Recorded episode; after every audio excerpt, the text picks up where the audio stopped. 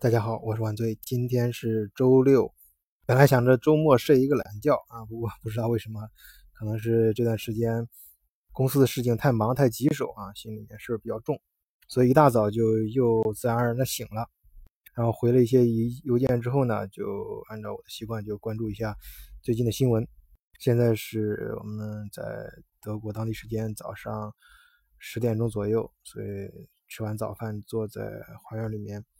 想跟大家今天聊一聊德国的银行。听过我节目的朋友一定知道，我在前面专门嗯花了很长的时间吧，啊讲了一下就是德国的金融体系是如何诞生的啊那一系列节目，以及德国金融体系的一些特点啊。后面陆陆续续呢也讲过欧洲现代的一些金融体系啊，尤其是德国的。移动支付这一块啊非常落后，这个落后是加引号的，因为我个人认为，其实德国也不乏高超的金融人才和呃这种移动支付方面的计算机和软件人才，但是由于德国独有的这种安全安全体系吧，他们对这个事情的理解跟其他国家不太一样。你像 Facebook 这种，今呃我在前面节目有几期专门讲过，他在呃，德国和欧洲遭受到巨额的罚款，当然还有其他一些大的这个网络公司在欧洲都处处碰壁。其中一个重要的原因就是在网络安全方面，欧洲人尤其德国人对这个问题理解是相当保守。当然，其他还有欧洲人的支付习惯呢，啊，比如说咱们老百姓吧，就是我自己呃最能够接触到的，在现实当中啊，很多德国人就喜欢用现金啊，就是不喜欢刷卡。当然，我在这虽然在德国，但是讲给中国人，主要讲咱中国人听嘛，所以也可以适当的说一些，比如说，其实有一个可能在德国不便对外公开讲，就是德国人，德国在这个德国国家，你别看它的体系这么的严密，社会比较健康，但是德国社会上的黑钱是整个欧洲啊。在整个欧洲来说，社会上黑钱最多。什么叫黑钱呢？就是就是不走账嘛，就是现金直接现金交易啊。这我嗯也不瞒大家，在生活中也遇到过。而且我个人从情感方面啊，我是对这个没有什么太大看法，因为嗯有些小生意人真的做生意不容易，做一个小生意，那如果是把该交的税都交了，他而对国家体系不好啊，但是对个人来说，他就挣不着什么钱了。这个我不想做做做更多的评价，当然还有一些文化方面的保守性啊什么，不多不啰嗦啊。我们从这个今天从什么呃哪件事开始讲呢？从德意志银行啊，来过德国的朋友，尤其是在德国较长时间的学习生活或者工作的朋友，一定需要一个当地的账号。那么绝大部分可能就是第一个账号开的就是德意志银行的账号。我记得我刚出国那阵儿啊，还嗯，反正现在也没有啊。这国外说说是说今年要啊把金融市场放开，逐渐放开。但是呃，其实按照我们入市的一些协定，早就应该放开了，但一直没有放开。呃，有众多原因吧。呃，我当时出国的时候，呃，那就更保守了。那时候我记得啊，要存担保金，就是留学到德国，在中国还要跑到上海，因为上海在。呃，徐家汇啊，不是不是，呃，我不是徐家汇，是那个，嗯，就是浦东啊，就现在就是我记得是在那个东方明珠塔旁边那个，那那个那个浦东有好多高楼嘛，金融金融大楼啊，里面有一个德意志银行的办事处啊，跑到那儿专门去存了担保金，办那个这个这个，呃，当时留学的一些事儿，嗯，还有呢，近期我看到一些，就是有时候看呃一些连续剧，中国内的题材的连续剧讲解放前。啊就是甚至民国和嗯清末啊那个时候啊里面提到一些金融机构的时候啊就比如说吧，其实最近我也在听听那个呃张作霖传啊里面就里面就有一段讲那个德意志银行在东北跟张作霖之间的一些事情，就是从各个方面来说吧，中国人啊应该呃跟德意志银行不陌生。甚至包括前几年，我记得有一本书在中国很有名，就是高盛的阴谋啊，反正就是讲高盛银行啊，在中国呃呃帮助就国有企业刚开始呃，那个国有企业改革的时候，帮国有企业怎么能够变成呃多种股份的，然后多种形式的股份，然后怎么上市啊啊，然后在尤其是在海外上市啊这一些呃事情，那个呃就是讲高盛这些事儿，他但是高盛很高调，其实德意志银行是紧随高盛，甚至有些是有些领域做的比高盛还要过分，但是他非常的低调。啊，所以在圈里里面，他反正那本书里面经常也提到德意志银行。我当时因为我本身在德，所以很关注啊，这个对这个词汇很敏感，所以说就觉得，哎，德意志银行真的是做的不错啊，做了很多赚钱的事儿，而且很低调，而且这个银这个银行呃，绝对不是像大家头脑中想的德国人这么死板啊什么的，其实他什么事儿都敢干啊，而且什么事儿都会干。啊，那就像西门子一样，其实，在德国好像老老实实，但是一旦出了德国，在国外私下交易、各种桌底下干的事儿可真不少啊。反正总而言之吧，就是德意志银行很牛啊，就是它最牛的时候是在二零一一年，德意志银行的资产啊，当年就增加了百分之十四，达到二点一六万亿欧元啊，那相当于二点八八万亿美元，这个规模呢。这个当量超过了当时的法国巴黎银行啊，首次成为欧洲第一大银行，应该是它历史上最辉煌的时候了。可是我今天想说的是什么消息呢？和这个感觉是恰恰相反的。可能以后若干年后，不知道会过多少年啊，以后可能人家就会说起来了，是这么描述德意志银行的：开头语就是德国曾经有个银行非常牛逼，它叫。德意志银行，今年德意志银行，嗯，应该说最近这个消息不好的消息从前面就有征兆了。我记得啊，今年上半年由于各种原因，大家嗯不用不用大不用讲，大家肯定知道啊，因为这个消息可能在国内也不便多多说，官方允许的消息啊，就是海航啊比较呃海航集团是比较热门的，在这个上半年这个新闻里面。少是一个热点词汇啊，它上半年对德意志银行啊啊进行了减持。虽然啊，这海航曾经就是坚决的呃对外宣布，它绝对不会啊进一步从德国最大的这家啊银行，就是德意志银行撤资啊，但事实上呢，嗯，它在德意志银，它在德意志银行的股份呢。今年应该是四月份吧，啊，德意志银行持股比例从百分之八点八降到百分之七点九。你别看这还不到百分之一啊，呃，这应该是百分之零点九个百分点，但实际上对于你知道这个百分之几是谁的百分之几很重要。你对于这个呃几百亿资呃那个几百亿欧元的资产的百分，那是很大的一个数字了。别说几百亿，你就像一百亿欧元，那百分之一就是一亿欧元，那是很大的个数字啊。然后在四月份呢，就是早在四月份的时候，德意志银行也自己内部也呃出来一个消息，就是他们更换了他们的 CEO 啊。说到德意志银行 CEO，其实我我印象中最早的时候，像我刚来德国那个时候，我记得可清楚，那个名字叫阿克曼。当时是我们学德语嘛，就就那时候有一个德国很有个很好的刊物叫《明镜周刊》。啊，有有时候我们会去买，买了之后就是几个学德语的人传着看。里面我当时我现在印象都很深刻，里面见很详细的有一个专题报道讲这个阿克曼，就是当时那个德意志银行的呃 CEO，啊，说他这个能力很强，白天的时候在德意志银行上班。然后呢，在德意志银行法兰克福德意志银行那个大楼的旁边还有一个小楼，哎，他每天下班的时候呢，会接着去加班，但是是在另一家小的私人银行，哎，是他跟其他几个大佬人家自己搞的一个小私人银行，或者是一个什么类型的金融机构吧。反正就是说，这这个德意志银行故事多呀，在德国也一样。到今年四月份呢，就是原来的德意志银行的 CEO 呢。嗯，被换掉了。他原来是英国籍的 John c r e a n 然后换下了德意志银行，嗯，他内部提拔上来的一个德国籍的啊，是原来是负责审计啊，这这条线在沿着这条业务线，呃，上来的这么一个人，叫 Christian Svin。呃，这个就是表面上看好像是从那个原来是英国籍的换成了德国籍的。啊，原来是一个比较呃，就是面上比较有名的人，后来换成一个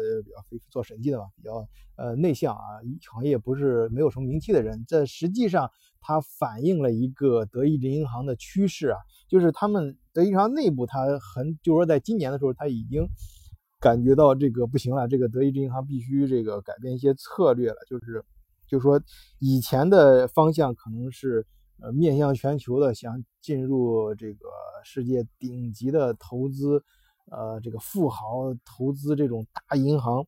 呃，这个圈子啊，首先他肯定是这个圈子人，但是这个圈子里面最顶级的那个，他显然这条路不太务实啊。根据德意志银行这几年连续表现不佳的这个现状呢，他们换上了一个比较保守的人物，啊，这个 Christian 他从那个他在德意志银行任职有二十五年，从实习生做起啊。一直做的都是风险控制和审计方面的职务，所以说把他换上任，那意图就很明显了，呃，那就是不再是战略扩张，而是战略收缩。那么说了半天，到底是什么新闻呢？就是这两天啊，就是德意志银行它的股市啊往下跌的比较厉害，跌到什么程度呢？就是它的整个市值只有二百亿欧元。二百亿欧元，大家一听啊，几百亿欧元那肯定很牛啊。但是这个就看跟什么比了啊。作为一个全世界有名的银行来说，也许也是德国第一大银行来说，这个可是差强人意啊。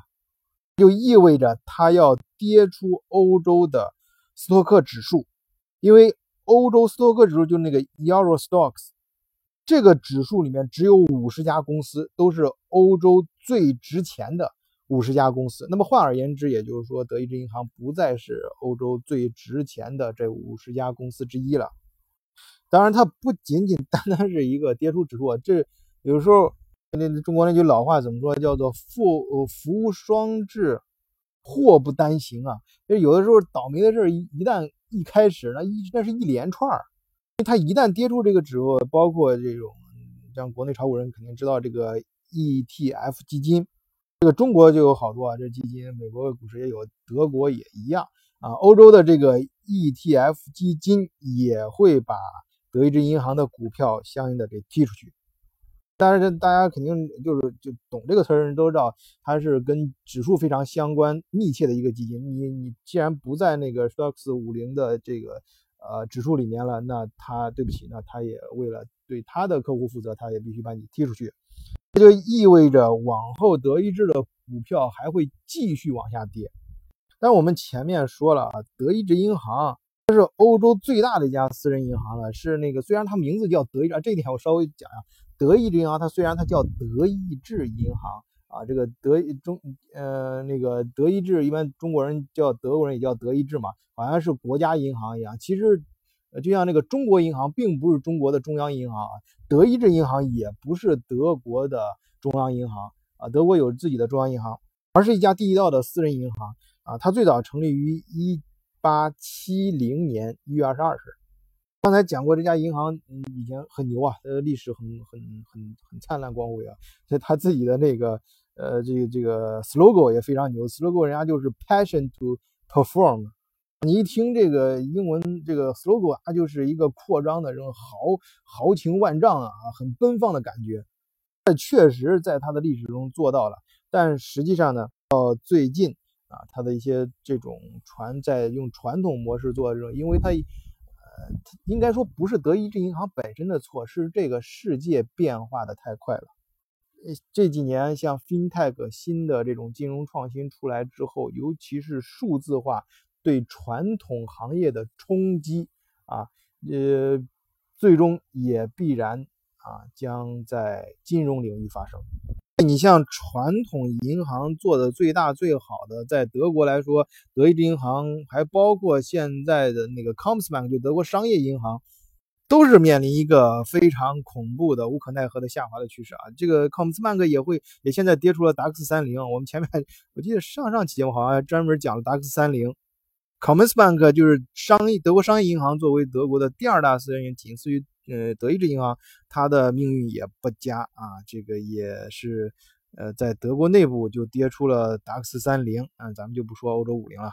那是不是说这个整个金融业就德国就不行呢？不是啊，德国的你知道，大家知道这个金融它毕竟是服务于实业啊，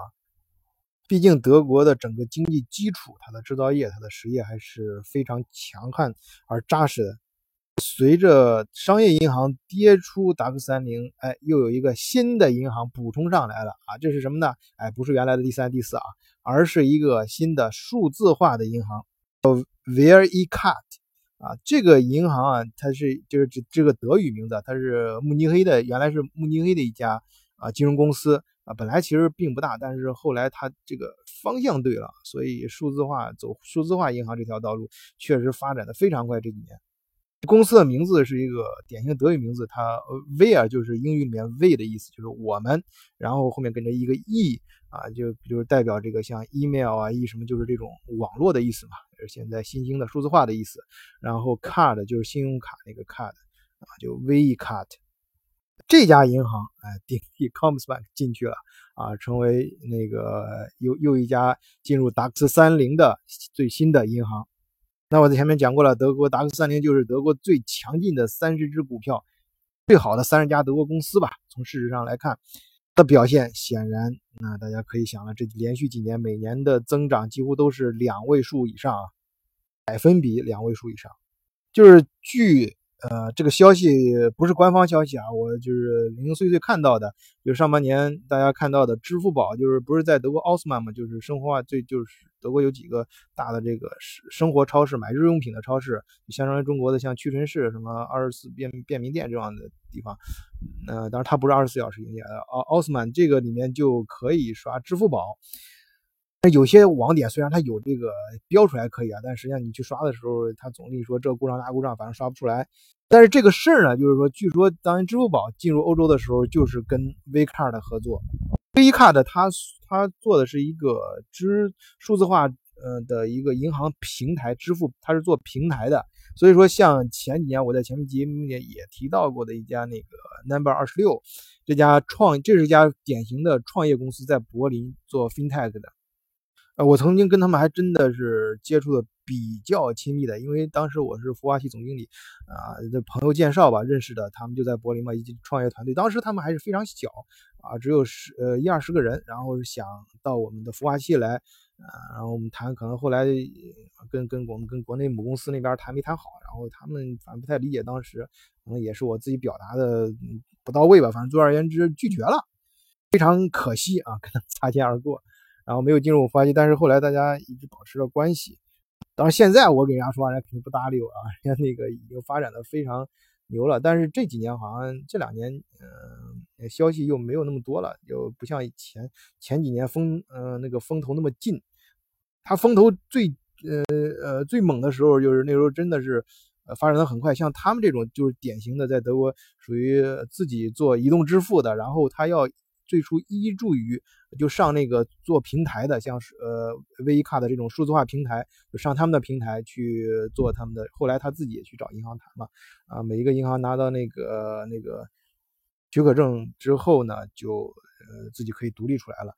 但是，嗯，我举他们的例子，就是说以 V E Cut 和那个 Number 二十六这种为代表的，不管是做平台还是做点的这种呃数字化的金融创新公司呢。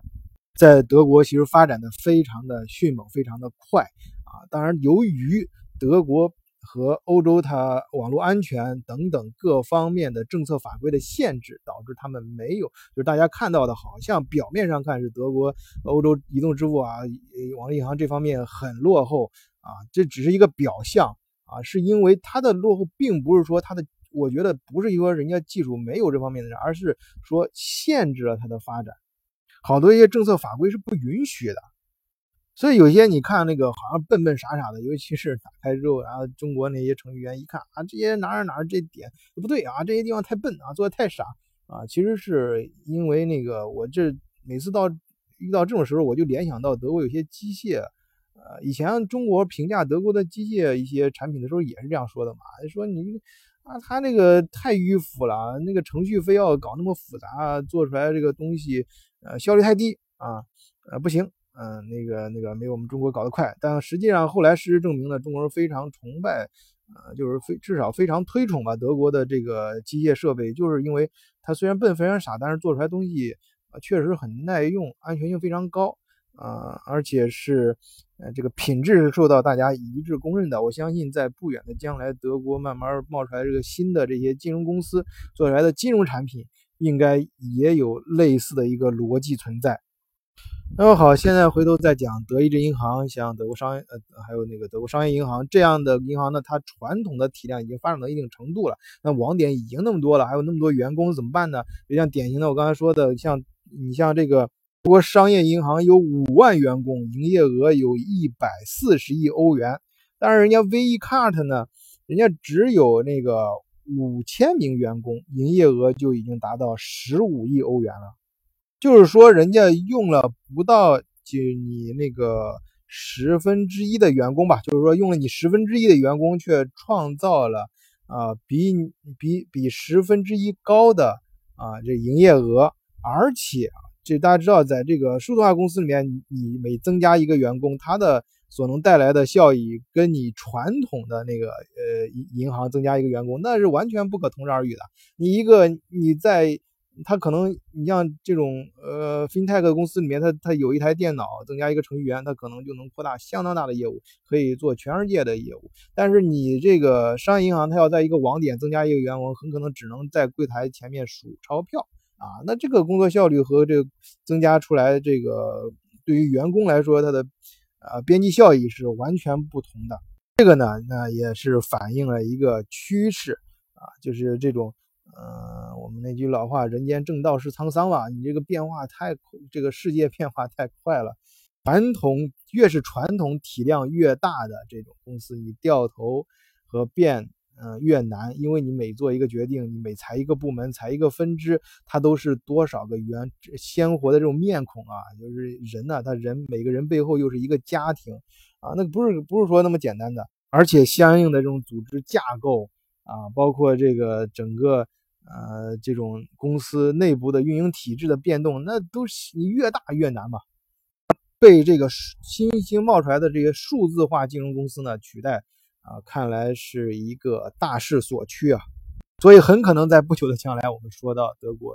呃，德意志银行的时候，就是德国曾经有一家银行非常牛啊，很恢宏啊，很豪迈啊，但是它是曾经的一家银行，叫德意志银行。而且这种逻辑呢，其实不仅仅是在德国，也不仅仅是在金融界，啊，就我们看，你想在，你想，别不说咱们说美国，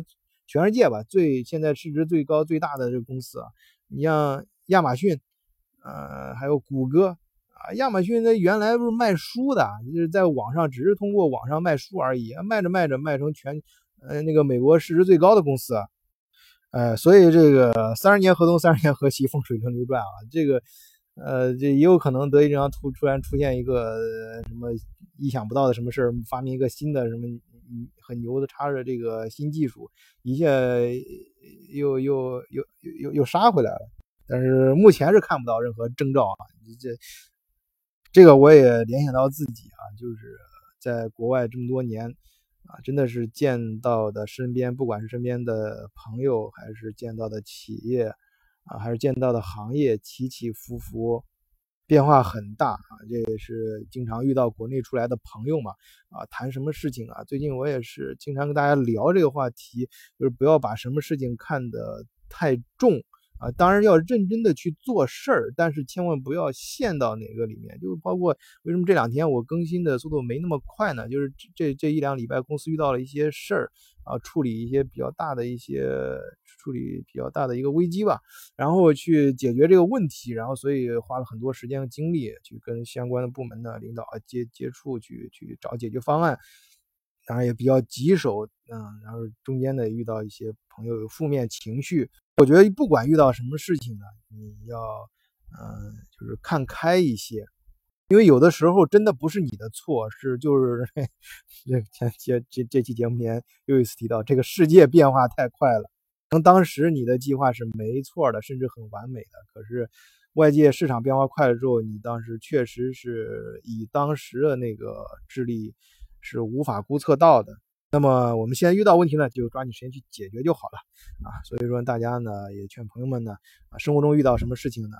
尤其是今年经济不好，遇到什么事情啊，也都看开一点，往前看啊。这个世界毕竟在不停的发生的变化，你中你你陷到过去的事件事件里面与世无补，但是你要细心去观察现在世界的变化和一些呃经济和一些趋势市场的变化，你去寻找新的机会。啊，把时间和精力去花在去去这方面，可能会有一些新的出路。呃，也就是说，我们不仅要啊埋头苦干，有时候真的也要抬头看看天。好，这个周末就聊到这里，祝大家周日、周六